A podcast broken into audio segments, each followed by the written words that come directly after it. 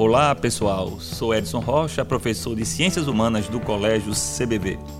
Vamos agora comentar a questão 88 do caderno branco. Uma questão também bem interessante, com um texto localizando uma das principais cidades-estados, ou popularmente chamado polis da Grécia Antiga, que é Atenas.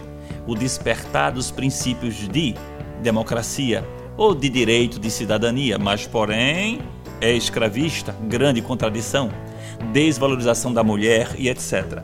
Nessa questão nós vemos uma retratação do cidadão. Poxa, quem é cidadão?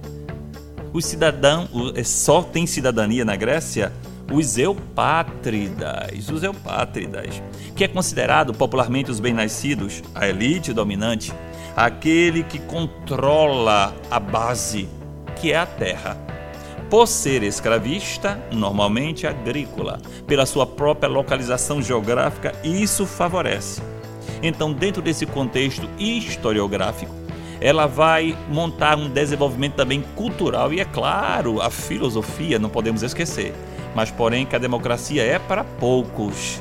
Mesmo com lutas de muitos governantes, ou alguns, não vamos dizer muito, alguns, com Clístenes, por exemplo, como Solon, que buscava eliminar a escravidão por dívida ou por débito, mas mantinha o escravismo clássico, que é o escravismo por guerra, por dominação.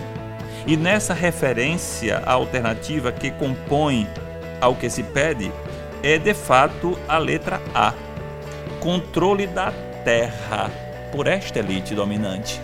E é essa elite que é o corpo de identidade política da Grécia. É essa elite que legisla, que estabelece as leis para separar, por exemplo, os metecos ou os estrangeiros, para dar identidade a esse escravo, para dar determinação da terra, grandes proprietários de ou do poder. Então a gente faz essa referência. Por quê?